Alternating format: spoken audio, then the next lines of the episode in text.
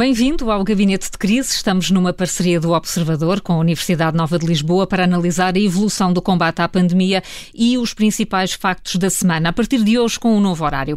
E com o regresso do ensino à distância para milhares de alunos, na segunda parte do programa, vamos refletir sobre a capacidade de adaptação das escolas, dos professores e das famílias. Falamos com o professor Adelino Calado, ele esteve à frente de um projeto educativo na Escola Secundária de Carcavelos que já previa a entrada dos ecrãs no processo de aprendizagem.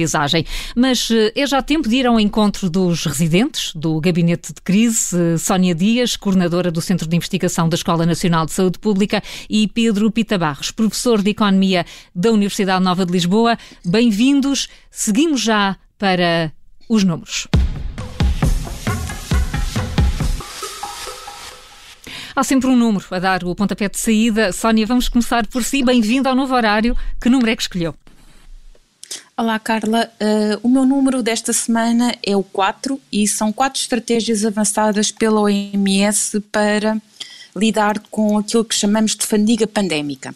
Muito se tem falado deste tema, mas para se perceber como estamos e como devemos lidar com esta fadiga, o primeiro passo é entender que não se trata apenas de exaustão ou de cansaço, mas que, segundo a Organização Mundial de Saúde, este, este fenómeno é a desmotivação para seguir comportamentos de proteção que emerge ao longo do tempo e é afetada por um conjunto de experiências, percepções e sentimentos.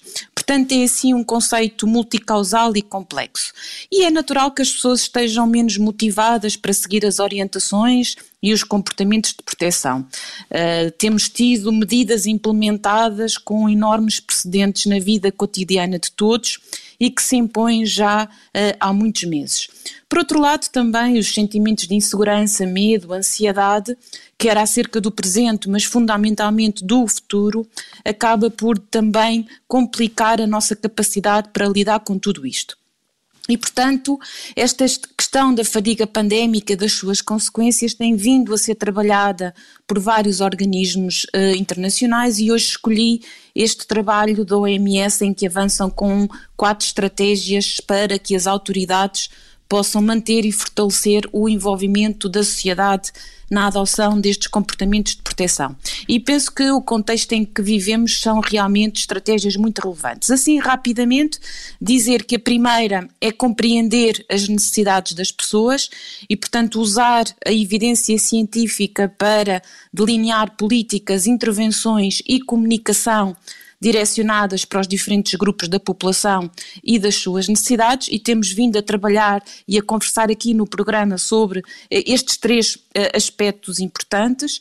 Por outro lado, apresentar estratégias concretas que permitam reduzir o risco, e aqui é muito importante dizer que as restrições podem não ser viáveis para todos de igual forma a um longo prazo, e portanto é necessário que as pessoas que haja regras que reduzam o efetivo risco que as pessoas correm, mas é também necessário apresentar estratégias que permitam que as pessoas continuem de alguma forma a viver as suas vidas e que tenham o menor impacto possível na saúde mental.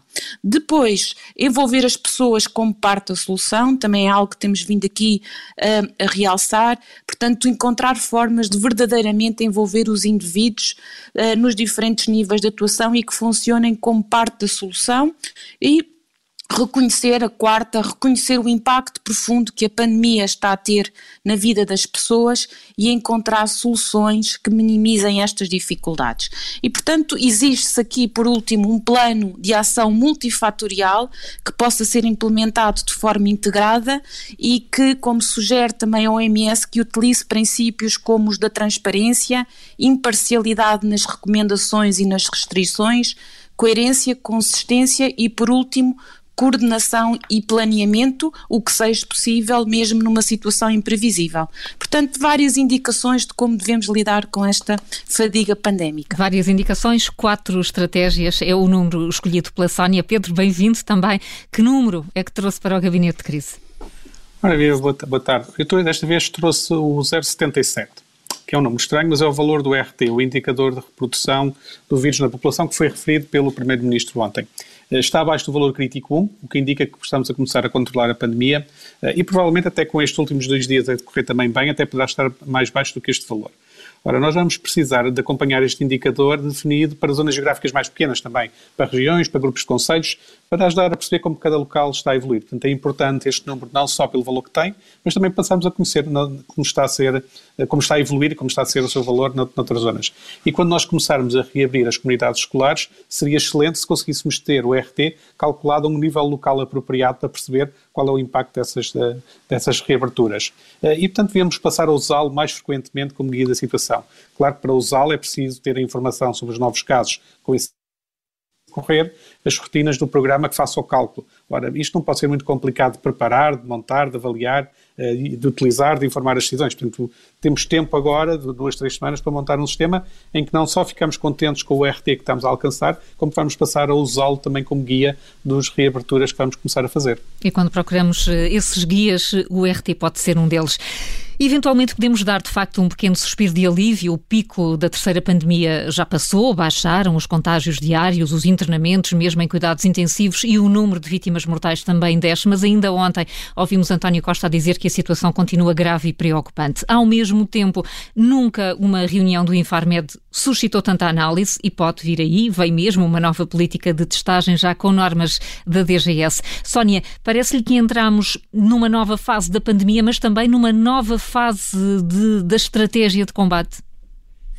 Uh, sim, uh, penso que de facto nós temos aqui esta semana, foi uma semana bastante rica, como, como estava muito bem a descrever, temos notícias mais positivas, não é? Em que de facto o, uh, os números que normalmente nos orientam estão a baixar e portanto podemos respirar de alguma forma, de algum alívio, embora é preciso manter as, todas as cautelas e continuar no caminho que estamos a percorrer, eh, porque de facto há ainda um caminho eh, a ser percorrido para alcançarmos uma estabilização em números muito mais baixos do que os assistimos em janeiro e que possam traduzir uma efetiva diminuição da pressão dos serviços de saúde.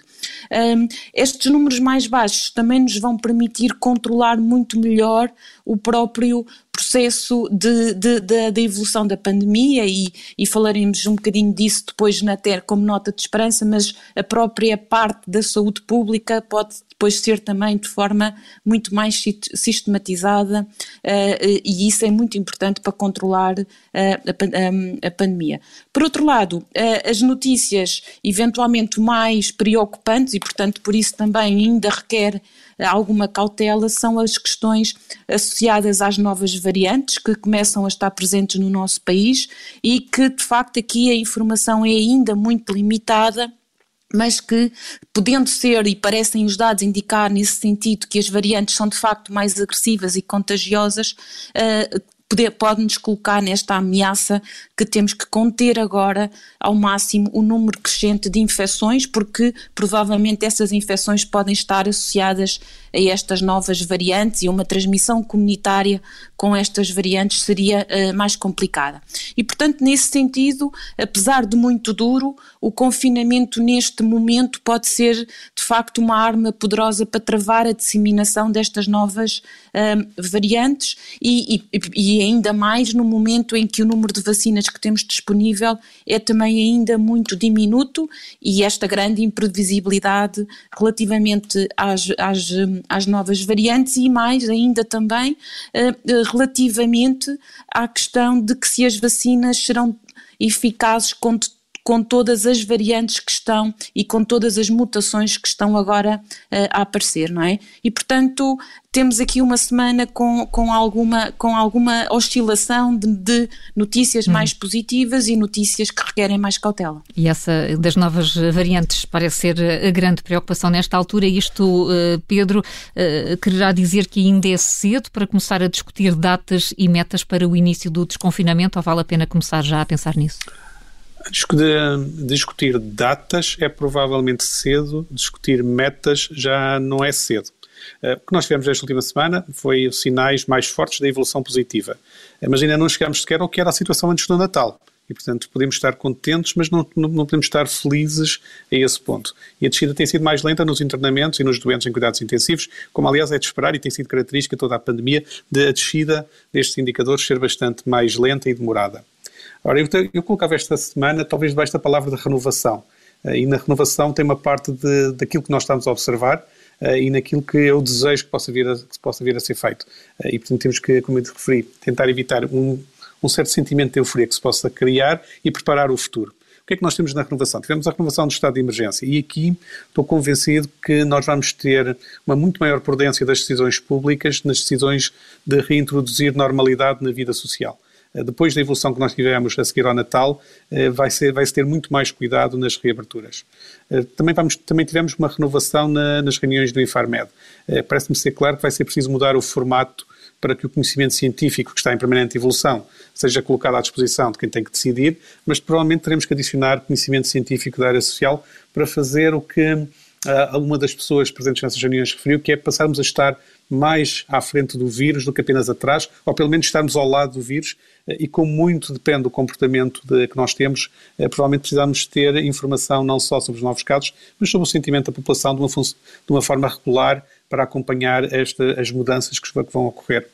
Eu, eu creio que também vai ser preciso termos um esforço adicional, uma renovação, novamente a palavra, no esforço de vacinar a população. Acho que nós devíamos criar uma ambição maior eh, de ser mais rápido que o fim do verão, porque eu tenho muito medo que o fim do verão venha a ser o fim do verão de São Martinho, que é em novembro.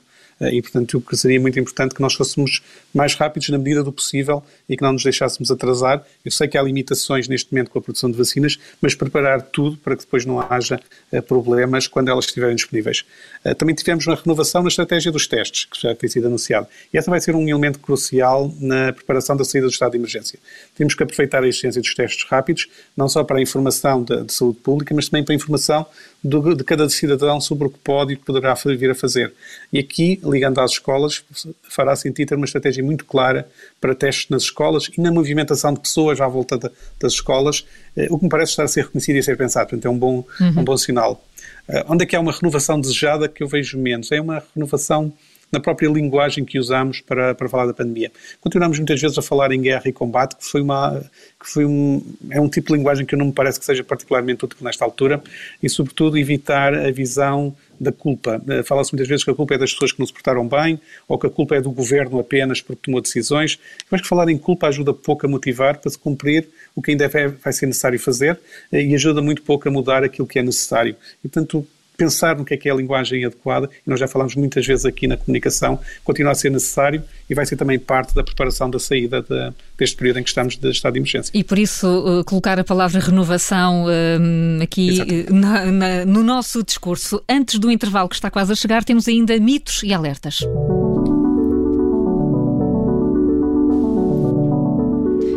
São uma espécie de mensagens para colar no frigorífico e não esquecer. Sónia, devemos ficar preocupados com o facto de haver mais efeitos secundários na segunda dose da vacina? Uh, esse é exatamente o meu alerta, é que de facto há a evidência de que parece que os, uh, os efeitos secundários da vacinação na, na segunda toma são uh, mais intensos e podem também ser mais comuns, mas na verdade isso não é uma preocupação, deve ser sim encarado como um bom sinal. Há vários estudos recentes, até do King's College de Londres, que acabou por concluir que os efeitos são naturais e que, um, no fundo, acabam por mostrar que um, são um sinal de, do sistema imunitário que se está a preparar para combater a infecção. E, portanto, a, a, segunda dose muitas das vezes acumula também já o impacto da primeira dose, e, portanto, o que se está provavelmente a ver é que a, a resposta é mais forte na segunda toma, e isto é uh, um bom sinal. É então um bom sinal. Pedro, podemos começar a pensar já no plano de desconfinamento? Já lhe perguntei, mas insisto. O meu alerta é não menosprezar a preparação da saída do confinamento com tempo, seja pelo governo, seja pelas pessoas. E a ideia das pessoas colocarem as regras que venham a existir na porta do frigorífico parece uma excelente ideia. Uh, nós vamos precisar de não ter soluços nas decisões, vamos precisar de regras simples, vamos precisar de decisões, de decisões rápidas uh, e, portanto, vamos precisar de estarmos preparados para ser, eh, de voltar a fechar rapidamente e ser pouco tempo. Vamos precisar de muita coisa que temos tido pouco, de alguma disciplina, talvez, sobretudo. Nós aprendemos de forma muito dura que duas semanas podem ser muito tempo, com este período que passou depois do Natal, eh, e o trabalho de definir as regras, comunicar e manter a disciplina de não estar sempre a mudar essas regras é importante e tem que ser feito agora. É este o alerta. Fica o alerta, que fique claro então, não podemos errar no plano de desconfinamento sob pena de voltar tudo atrás e é até um bom sinal que a segunda dose da vacina traga mais efeitos. Voltamos já a seguir com as notas de esperança e a análise à forma como a comunidade escolar se está a adaptar ao ensino à distância. Até já.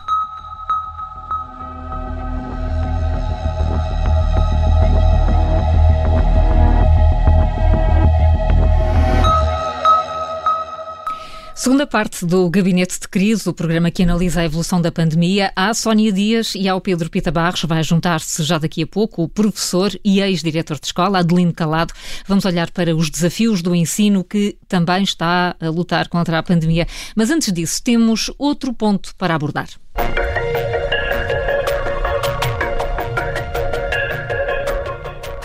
É tempo de olhar para o lado positivo. Pedro, que nota de esperança é que trouxe para esta semana? Esta semana tinha esperança que nós vamos conseguir continuar o esforço que temos vindo a fazer. Uh, e a base desta minha esperança está nas respostas que tivemos no inquérito internacional que tem sido feito regularmente, que já vai na quinta vaga, é feito a cada dois meses, uh, e que em janeiro de 2021 acabou por nos dizer que os portugueses eram, dentro do conjunto de sete países que nós temos vindo a acompanhar, os que mais diziam adeptos das medidas de precaução individual, lavar as mãos, utilização do álcool gel eh, e também das medidas gerais, como o fecho das escolas, eh, multas para quem não ficar em casa quando deveria fazê-lo, não autorizar eventos públicos onde muita gente se concentre. Tudo isso tem mais apoio em Portugal do que tem noutros outros países. Eh, e sendo verdade que vai havendo alguma fadiga pandémica, também me parece verdade que a generalidade das pessoas ainda tem ânimo para fazer com que tudo venha a correr bem até termos concluído o processo de vacinação que está agora em curso. E, portanto, aqui o papel das comunidades escolares e o papel que elas também vão ter neste esforço será importante seguir e poderíamos discuti-lo agora dentro de poucos minutos. Vamos, sim, senhora. Antes disso, queremos eh, também a nota de esperança da Sónia Dias. Uh, sim, acho que não podia deixar de ser que a nota de esperança desta semana tivesse relacionada com o próximo desconfinamento que uh, espero que de facto possa ser mais planeado e que possa beneficiar de todo o conhecimento adquirido utilizando estratégias que se têm mostrado eficazes e nomeadamente aprendendo também com uh, lições de outros contextos e outros países. Sabemos hoje, e gostaria de realçar essa questão, a importância do planeamento, mesmo quando este é feito em terreno imprevisível. E, portanto, a minha nota de esperança é que agora estejamos mais capazes de pelo menos acompanhar o vírus, como dizíamos na primeira parte, já não querendo ser mais rápido do que o vírus, mas pelo menos acompanhar o vírus. A pandemia é de facto muito complexa, integrar todos os níveis, todas as dimensões é uma tarefa uh, muito difícil, mas penso que estamos agora no momento em que é possível definir critérios que monitorizem e avaliem o impacto que as medidas de desconfinamento e um desconfinamento mais controlado vão tendo na evolução da pandemia e, portanto, ter também de alguma maneira mais confiança no levantamento gradual das medidas a diferentes níveis e penso que é uma boa notícia todas as novas regras que vamos ouvindo agora e nomeadamente a que uh, hoje foi apresentada das estratégias de aumentar as taxas de teste e também a própria vacinação que se prevê nos próximos meses com maior disponibilização do estoque de vacinas. Ah, então, e algumas boas notícias eh, à vista. Depois de uma interrupção forçada, as escolas voltaram ao ensino à distância, mas voltaram quase todos os problemas que tinham sido detectados há quase um ano, a começar pela falta do acesso a computadores e à internet, até ao agravamento das desigualdades. O professor Adelino Calado foi diretor do agrupamento de escolas de Carcavelos, aquele que há uns anos acabou com os toques de entrada e de saída, com os TPC e com as retenções, e que deixou entrar os telemóveis nas salas de aula sempre que os professores professores permitissem. Há quatro anos entrou num projeto piloto em que todas as escolas, eh, todas as turmas do quinto ano acabaram com os manuais e passaram a trabalhar só com tablets. Professora Lindo Calado, obrigada por vir ao Gabinete de Crise. Bem-vindo. Obrigado eu pelo convite. Eu calculo que não tenha conseguido antecipar a pandemia, mas sim, temos que falar um bocadinho mais.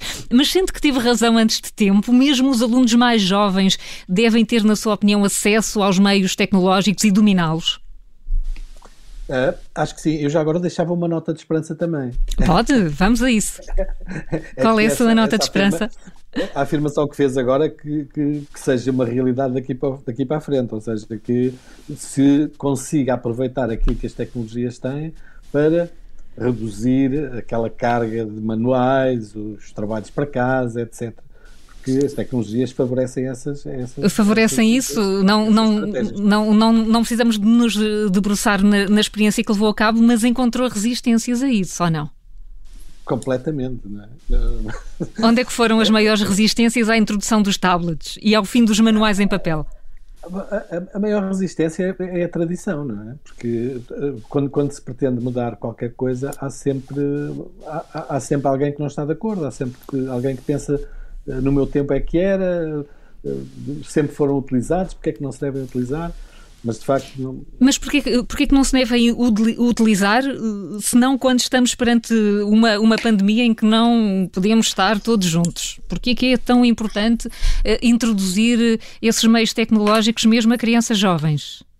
Pois, não, não, de, do meu ponto de vista, devem ser, devem ser eh, iniciados logo desde o primeiro ciclo. Iniciados. E, e esta questão da, da fadiga pandémica que a Sónia Dias há pouco disse tem muito a ver também com os alunos, não é? Quando, quando se mantém horários do ensino regular uh, em frente às tecnologias, a desmotivação, as inseguranças, o medo, enfim, tudo isso vem, vem à tona e as tecnologias aqui não servem para nada. Portanto, tem que ser com, com planeamento, como, como, como falou. Hum. Ou seja, devemos começar, se calhar, no primeiro ciclo, para que eles consigam perceber que só podem estar ou que só devem estar uma ou duas horas por dia com, com, em frente aos ecrãs, para que depois, quando cheguem ao, ao quinto, sexto ano e depois mais para a frente, eles utilizem as tecnologias exatamente quando elas são necessárias. Hum. Eh, estamos num momento em que não há escolha e, e, a alternativa é só o ensino à distância e criou-se a ideia de que as escolas públicas, e quando foi anunciada esta decisão, a ideia de que as escolas públicas não estavam preparadas como as privadas para assumir uh, esse, esse modo de ensino. Tem também esta ideia? As escolas públicas prepararam-se menos uh, para o recurso às novas tecnologias?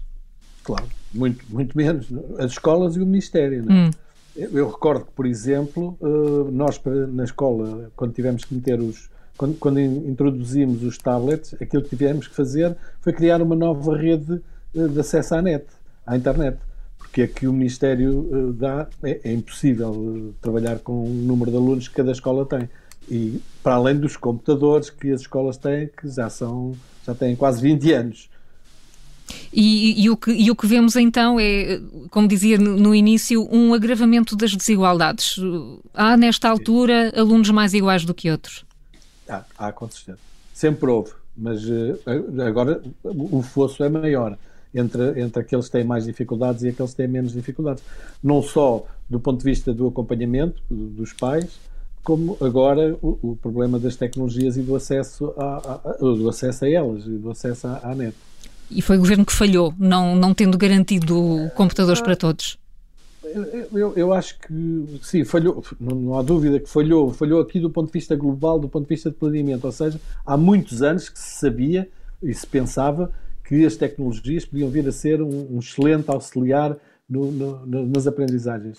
E ninguém ninguém quis avançar muito nesta, nesta área, avançou-se um, foi um bocadinho aos saltos, voltou-se para trás, andou para a frente e atrasámos e agora quando foi de repente necessário, estava muito atrasado.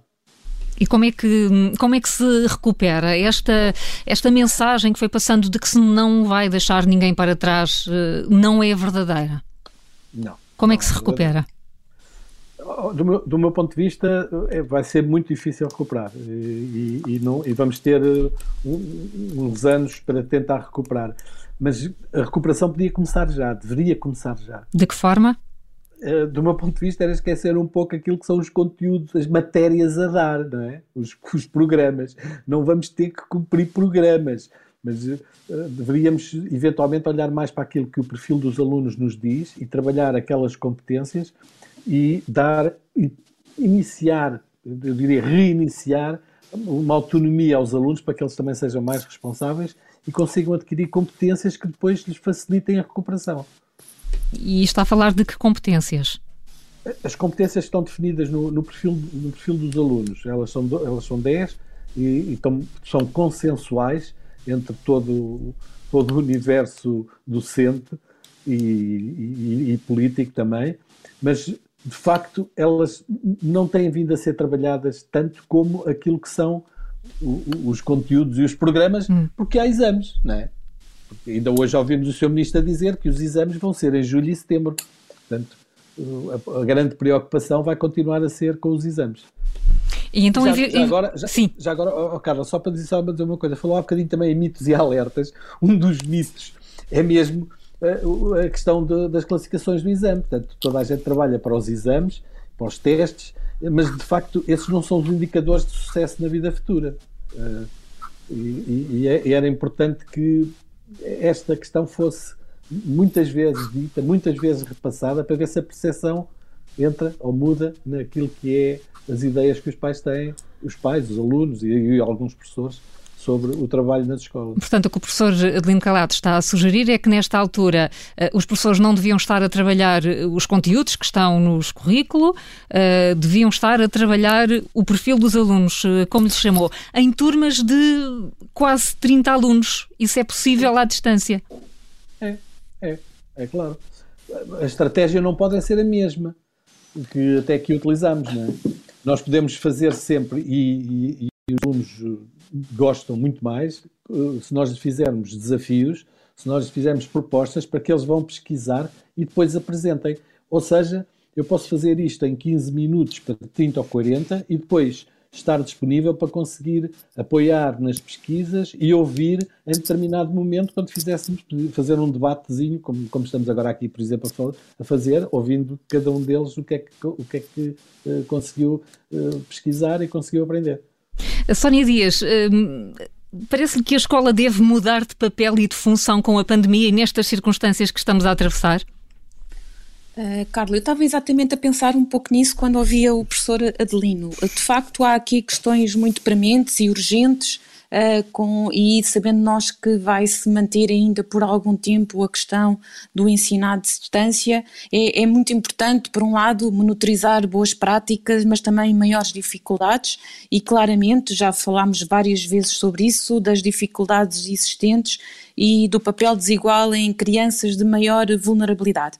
Mas eu estava exatamente a pensar que é também um momento, parece-me a mim, de aproveitar o conhecimento que se está a ser adquirido e das de se pensar em novas reformas e estratégias mais inovadoras na na educação, quer com a utilização de recursos diferenciados, mais atrativos, um, eh, com novas plataformas, tecnologias, mas fundamentalmente na área até da, das tais competências, como é que se consegue fomentar, por um lado, a maior autonomia uh, no aluno e, simultaneamente, também o sentimento de presença do professor, de um apoio, de um ensino apoiado e a sensação de bem-estar emocional nos alunos e por último, talvez uma maior, um maior prazer nas aprendizagens e um maior envolvimento destes alunos. E portanto isto vai um bocadinho na, no seguimento das competências, mas aproveitando exatamente a pandemia, não só para este momento de pandemia, como a Carla dizia, está a acontecer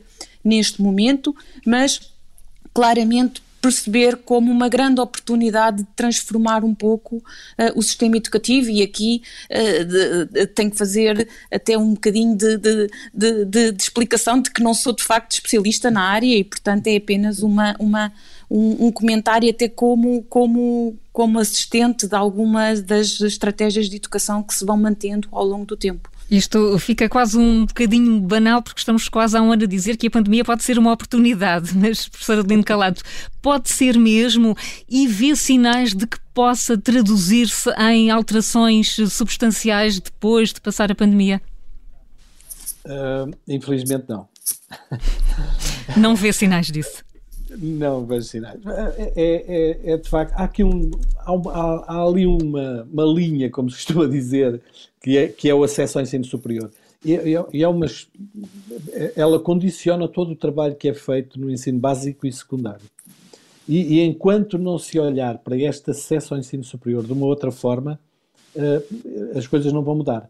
E, e, e, tem que mudar mesmo, porque Saiu, saiu hoje um, um, um, resultado a dizer que nós em Portugal, entre os 30 e 39 anos, temos 43% dos, dos, dos, jovens, jovens de 30 a 39, com, com, com formação superior. Mas de facto, uh, estamos a falar em 43%, é menos de metade da população. E portanto, seria bom começarmos a olhar, e, e, e espero que isto seja é, é, é, uma, é uma estratégia que, que, que, dificilmente vai passar, mas tem que passar, de que temos que preparar os alunos no ensino básico e secundário, não só para a universidade, como também para a sua vida ativa. E, e, e de facto, há pouco tempo, num estudo da Universidade do Porto, eh, indicava que os melhores alunos no final do terceiro ano dos cursos superiores não eram aqueles que entravam com as notas mais altas. Isto, isto devia fazer refletir uh, as pessoas e alterar um pouco, ou totalmente, aquilo que é a forma como estamos a trabalhar com os nossos jovens. Hum, o Pedro Pita Barros é professor de ensino superior. Vê aqui esta máquina quase trituradora dos alunos nesta luta para conseguir chegar à universidade que condiciona depois todas as outras competências? Sim, de alguma forma sim. Eu já os apanho do outro lado da barreira, não é? Já passaram e, essa fase, não é? E, e nota-se muito bem um, alguma descompressão que muitos deles têm de lhes ter sido posto, no fundo, um, uh, um objetivo, se fosse pela sociedade, se fosse pela família, uh, fosse por eles próprios, por pressão uh, de, de, tudo isso, de sentirem uma certa descompressão de terem alcançado esse objetivo. E é verdade que nem sempre aqueles que serão melhores durante o curso foram aqueles que entraram com notas mais elevadas, como também é verdade que aqueles que muitas vezes funcionam melhor depois nas suas profissões e nas suas carreiras, também não são aqueles que tiveram as médias mais elevadas no, no curso superior. Portanto, há muito do desenvolvimento de, deles, que, de, dos alunos, que, que não tem apenas apenas a ver com, a, com as matérias que adquirem, com as notas que, que têm. Uh, no entanto, e numa, e numa nota positiva, eu devo dizer que, tendo, estando a dar aulas já há muito tempo, há, há mais de 20 anos, noto claramente que todas estas novas gerações são muito mais interessantes e interessadas, um, são mais disponíveis para muitas coisas que recuando 20 anos, até recuando ao tempo em que eu fui estudante universitário, nós não tínhamos tanto. E, portanto, podemos é, estar Pedro, a será, será, será pelo, pelo, acesso que hoje em dia hum, esta, estas camadas têm, lá está, aos, aos meios informáticos, à internet, a outras plataformas, é isso que lhes abre o mundo, ao contrário do que alguns pais possam pensar, ou, ou, ou a formação escolar também já é mais, uh, mais exigente e prepara-os melhor?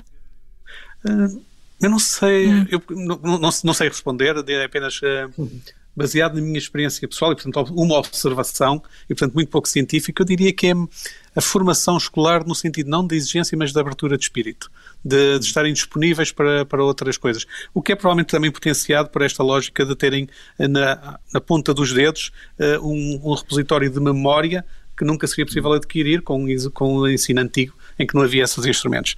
Uh, o desafio que eu sinto que o secundário ainda tem que preencher, e que vai muito na linha do, do que estava a ser falado, é como é que nós conseguimos uh, fazer diferente e não apenas fazer as mesmas coisas com, com novos instrumentos. E não que era esse o desafio que nos estava a ser colocado e que me parece perfeitamente adequado aos tempos em que, em que vivemos, de pandemia, em que temos que fazer forçosamente diferente e aproveitar daí para continuarmos a fazer diferente depois de passar a pandemia, não? Professor Lindo Calado, sente que é isso que está a acontecer? Estamos a tentar replicar uma realidade que é impossível pôr em prática. É verdade, é isso mesmo. E, e, e se nós olharmos para aquilo que são uh, as opiniões relativamente ao, aos alunos, quando eles saem da escola, o que é que acontece e aquilo que dizem, quer no ensino superior, quer no, no mercado de trabalho, é que os alunos não têm autonomia suficiente para poder entrar e para poder trabalhar, não sabem gerir o seu tempo. Uh, manifestam muitas dificuldades em escrever eh, e, em exprimir as ideias e colocá-las num papel e depois não sabem, não sabem defender aquilo que, que, que escrevem. Ou, ou, seja, estas são competências que, do ponto de vista dos programas, não existem. E agora era uma oportunidade, do meu ponto de vista, é uma oportunidade para trabalhar estas áreas, trabalhar estas competências, exigindo aos alunos menos tempo de, de, em frente aos ecrãs e propondo e desafiando-os a procurar, a pesquisar e depois a, eventualmente a escrevê-las no papel, eh, eh, aquilo que encontra, e depois saber defendê-las. E isto pode ser no, no presencial ou à distância. Uhum. Eh, pode, ser, pode ser das duas maneiras. É preciso é ter alguma, eu, eu aqui vou, vou utilizar a palavra, alguma coragem para correr estes riscos e, e, o grande problema é que as pessoas têm muito medo de correr riscos. Porque em educação as coisas demoram tempo. Porque estamos habituados a funcionar de uma forma. O professor Adelino Calado disse-me, quando foi convidado para o gabinete de crise, que o sucesso escolar só se reflete 10 anos depois.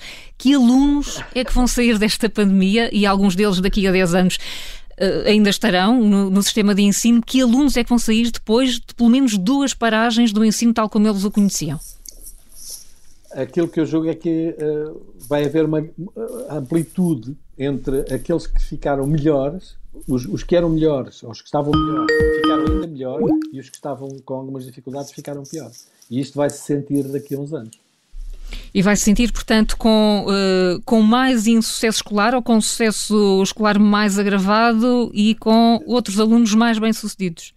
Eu, eu, acho que com mais insucesso. Com mais insucesso e outros com mais, com mais sucesso. Portanto, a amplitude vai ser maior do que aquela que existe neste momento há que trabalhar, sabendo isto, há que trabalhar para saber como é que se pode diminuir esta amplitude. E não vai ser, com certeza, a dar a matéria toda, a tentar recuperar a matéria que não foi dada. Não, não vai ser por aí. Não vai ser por aí. Quer, quer uh, entrar eh, na discussão sobre quando é que a escola deve começar a reabrir?